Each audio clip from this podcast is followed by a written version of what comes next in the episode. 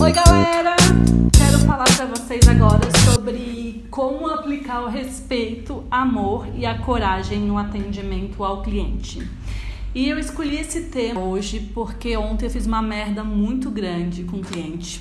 Fiz uma coisa que, do qual eu não tenho o menor orgulho.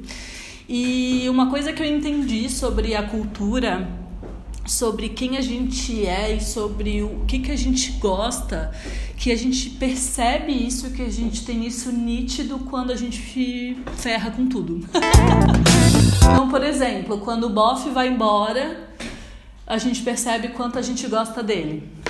Ou quando a bofa, né? Rafa. quando a gente leva o pé na bunda, a gente fala, nossa, eu gostava tanto dele e, meu Deus, e agora eu ferrei tudo.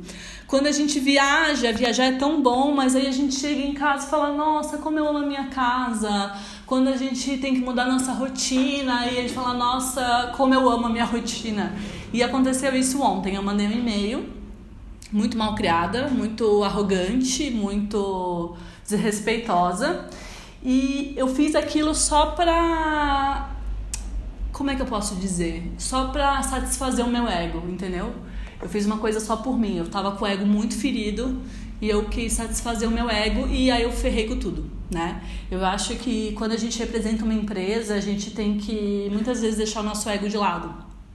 E por ter pensado no meu ego primeiro, eu ferrei com tudo. Ah, então, por conta disso, eu falei, cara, por isso que o nome desse podcast é Como que eu ferrei o hack. Hack é como a gente está chamando a nossa cultura, respeito, amor e coragem. Como que eu ferrei o hack com o cliente? Como não fazer isso você que é bem mais esperto e jovem e lindo e millennial, né? Ah, e aí, quando eu olhei para aquele e-mail pensei, cara, respeito, amor e coragem tem muito a ver com a gente mesmo. E por eu ter feito isso, eu sei que, que a gente está no caminho certo. Como que é? Como que a gente pode ter respeito, amor e coragem com o cliente, né? Então eu apontei algumas coisas aqui. Quem quiser contribuir com o podcast, fique à vontade. Então acho que o primeiro a gente vai caminhar para um lado de reputação, mas muito do que a gente faz envolve texto, envolve escrever. Então, o primeiro sinal de hack no atendimento do cliente é escrever um texto incrível, cara. Tu tem que escrever teu melhor texto. Não é escrever qualquer coisa só para cumprir a meta ou qualquer coisa só porque o cliente pede, porque tá no prazo. Tem que escrever uma coisa legal, sabe? Tipo, cara, esse é o melhor texto que eu posso mandar agora? É. Então, esse é o primeiro sinal de hack com o cliente, tá? Outra coisa, a, a gente tem que acreditar que o cliente tem uma boa história. Se a gente não acredita que o cliente tem uma boa história, se a gente não acredita no cliente, como é que o jornalista vai acreditar? Como é que o lead vai acreditar? Vocês sabem muito bem que eu sou a poliana da comunicação. Eu acho que tudo pode virar uma boa história. E eu acho mesmo. Eu acho que o prego pode virar uma boa história, uma cadeira pode virar uma, boa história, desde que a gente tenha gente boa pensando ali, gente, tipo, a fim de transformar aquilo numa boa história, de extrair o que tem de bom. Então, assim, acreditar no cliente é um, um puta sinal de respeito, de amor e de coragem, tá? Uma coisa sobre coragem, respeito e amor, que eu acho que é uma das mais fundamentais, é saber quando a gente errou, tá? E achar uma forma de se desculpar nem sempre a gente vai poder se desculpar pedindo desculpas, até porque só pedir desculpa não resolve muita coisa.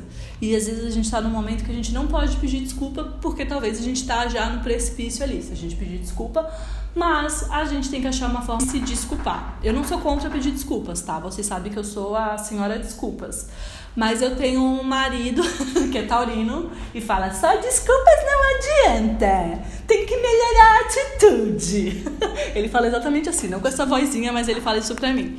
Então é isso, eu acho que a gente tem que saber quando errou e achar uma forma de se desculpar. Primeiro, não repetindo aquele erro. Segundo, achando uma forma de se desculpar, tá? Eu acho que uma das coisas mais bonitas do ser humano é a nossa capacidade de aprender e de se adaptar. É, eu não tenho nenhum medo de robô, não tenho nenhum mesmo, porque o robô, toda vez que ele errar, mesmo essa história de machine learning, ele, ele aprende com processos já existentes.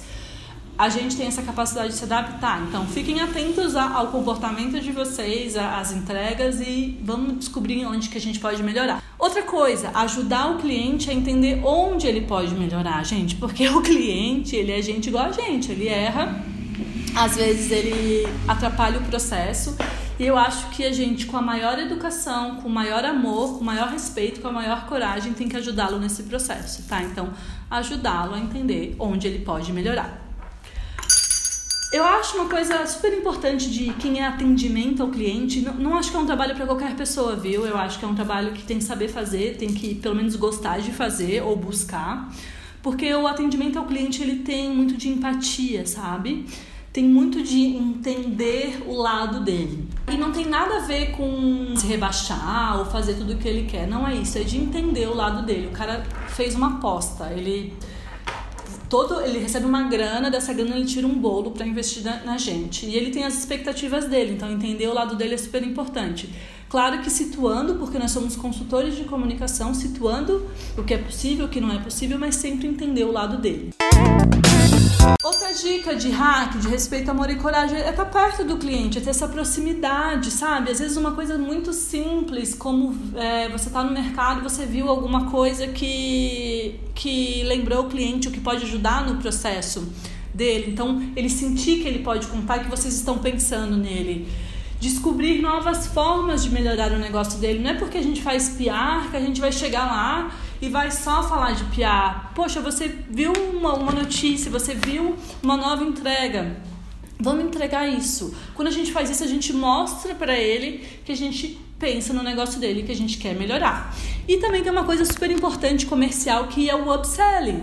Então, se a gente uh, descobre uma nova forma de melhorar o negócio dele, quem sabe a gente pode ampliar o nosso, nossa atuação ali. Então, sempre tá de olho no negócio dele. E surpreender o cliente, gente, mas ó, de forma positiva, viu?